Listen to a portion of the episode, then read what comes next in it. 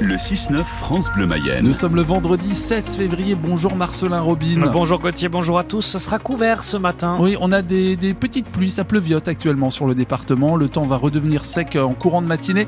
Euh, Des nuages et cet après-midi des éclaircies plutôt sympas et des températures euh, très douces pour la saison jusqu'à 14 degrés actuellement. Vous relevez déjà entre 11 et 12 degrés au 02 43 67 11 11. Un procès près de 8 mois après les violences urbaines à Laval. C'était l'été dernier, à la fin du mois de juin, des tirs de mortier contre des policiers, le McDonald's du quartier Saint-Nicolas incendié, des magasins cambriolés. Quatre jeunes Lavallois ont été interpellés cette semaine et jugés mercredi.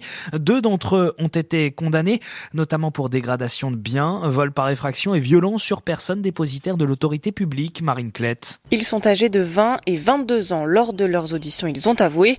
Ils ont reconnu avoir participé aux émeutes de cette nuit de juin, reconnu avoir incendié le McDonald's, cambriolé le magasin Conforama et le bureau de tabac La Gazette. Reconnu enfin avoir tiré avec des mortiers en direction des forces de l'ordre. Coupable donc et condamné, le premier de 20 ans à une peine de 18 mois de prison avec sursis. Il devra être irréprochable pendant deux ans. L'autre jeune homme, celui de 22 ans, est déjà incarcéré pour d'autres faits. Lui écope de 36 mois d'emprisonnement, la moitié 18 mois effectués dès maintenant et le reste ce sera du sursis, là encore probatoire pendant deux ans. Le procureur précise qu'ils ont été identifiés grâce à des analyses génétiques et l'exploitation de vidéosurveillance. Les deux autres jeunes, pas suffisamment impliqués, sont ressortis libres du tribunal. Détails sur cette affaire à lire sur francebleu.fr. Dans huit jours, ce sera l'ouverture du Salon de l'agriculture à Paris. Et les éleveurs continuent de mettre la pression sur le gouvernement pour accélérer la mise en œuvre des aides débloquées suite aux manifestations du mois dernier. Le Premier ministre Gabriel Attal a demandé hier soir à ce que les préfets se rendent au contact des agriculteurs tout le week-end. Les deux principaux syndicats de la profession en Mayenne, la FDSEA et les JA, vont investir plusieurs supermarchés à Saint-Berthevin, Ernée et Saint-Pierre-Denis pour, pour bloquer des rayons avec de la rubalise et étiqueter des produits étrangers ou qui ne respectent pas la loi Egalim. Notre département attire les politiques. Cette semaine après Édouard Philippe, c'est le ministre de la Transformation et de la Fonction publique qui vient chez nous. Stanislas Guérini va notamment visiter l'espace France Service d'Andouillé au nord de Laval cet après-midi. On peut y faire son passeport ou sa carte d'identité grâce à un dispositif de recueil d'empreintes. La Mayenne est en pointe sur le nouveau RSA. Une expérimentation a été lancée il y a dix mois sur le secteur de Laval-Ouest. Les bénéficiaires doivent participer à des ateliers ou se rendre dans des entreprises pour recevoir le revenu de solidarité active d'un peu plus de 600 euros. Un premier bilan a été fait hier par la préfecture et le conseil départemental. On y revient dans l'écho d'ici à 7h15. Les contrôleurs SNCF ont commencé leur mouvement de grève hier soir. Ce matin, le Laval-Paris de 8h16 n'est pas assuré. Pour revenir de la capitale, ce sera très compliqué. Tous les trains sont complets ou supprimés en pleine vacances scolaires avec l'annulation d'un TGV sur deux. Un discours revient chez les politiques. Revoir le droit de grève pendant les vacances scolaires. Il faut dire stop à ceux qui prennent les Français en otage, a déclaré Éric Ciotti, le président des Républicains, qui promet de déposer un texte de loi sur la question. Mais Jeanne Messia, est-il possible de s'en prendre au droit de grève? Le droit de grève est inscrit dans la Constitution, mais il s'exerce, je cite, dans le cadre des lois qui le réglementent. Il est donc possible de déposer des lois sur le sujet. Ça a d'ailleurs déjà été fait dernièrement, en 2022, après le mouvement de grève qui a touché la période de Noël. L'objectif était de durcir la loi de 2007 sur le service minimum dans les transports. Sans résultat, aujourd'hui, les républicains veulent déposer une loi pour interdire les grèves pendant les vacances scolaires. Au Sénat, les centristes l'ont déjà fait avant-hier. Leur objectif est d'octroyer au gouvernement un capital de 60 jours par an d'interdiction de grève.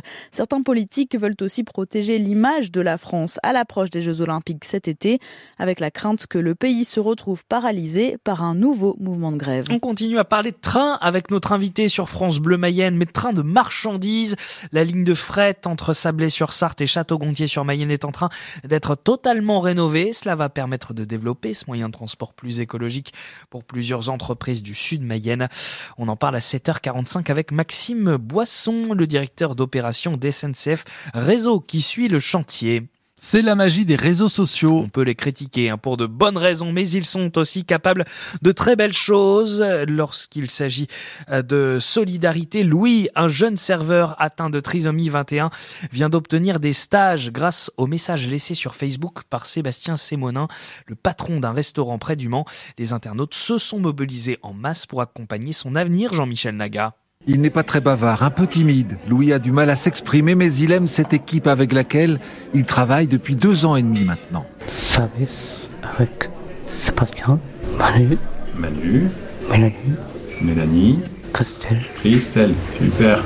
Manu, Mélanie, Christelle et bien sûr Sébastien Sémonin avec lequel il termine cet apprentissage comme serveur.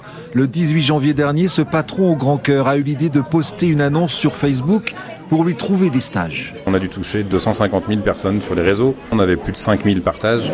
C'est pour ça qu'on a réussi à avoir pas mal de pistes pour Louis. On a eu euh, des restaurants traditionnels, des EHPAD, des restaurants scolaires, des brasseries aussi. Une multitude de possibilités qu'il a fallu trier en fonction des possibilités de Louis. C'est le travail de Sophie Galasso. C'est elle qui l'accompagne dans ses démarches avec les employeurs. Ça se fait pas comme ça, c'est pour ça que la première visite, je la fais euh, toute seule. L'idée, c'est de voir ce que eux peuvent euh, lui proposer. Soit en fait la même chose que ce que Louis fait ici, donc le dressage par exemple, et soit de nouvelles expériences, comme par exemple le salon de thé, c'est quelque chose que Louis n'a jamais euh, fait pour définir les limites de son autonomie. Une dizaine d'entreprises ont déjà été sélectionnées pour Louis, qui débutera ses stages le 11 mars.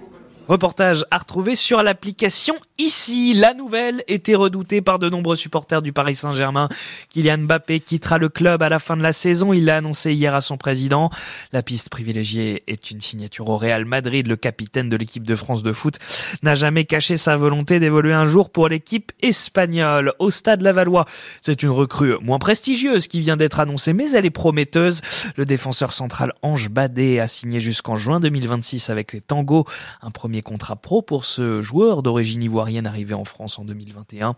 Cette saison, le jeune homme de 20 ans a, disputé 15 matchs avec la réserve du Stade Lavallois. Ça réveille, hein à 7h07. pas mal, ouais. Le groupe de métal Massisteria sera sur la scène des Foins de la Rue à Saint-Denis-de-Gatine le samedi 6 juillet. Cela fait 30 ans que les métalleux français sillonnent les routes.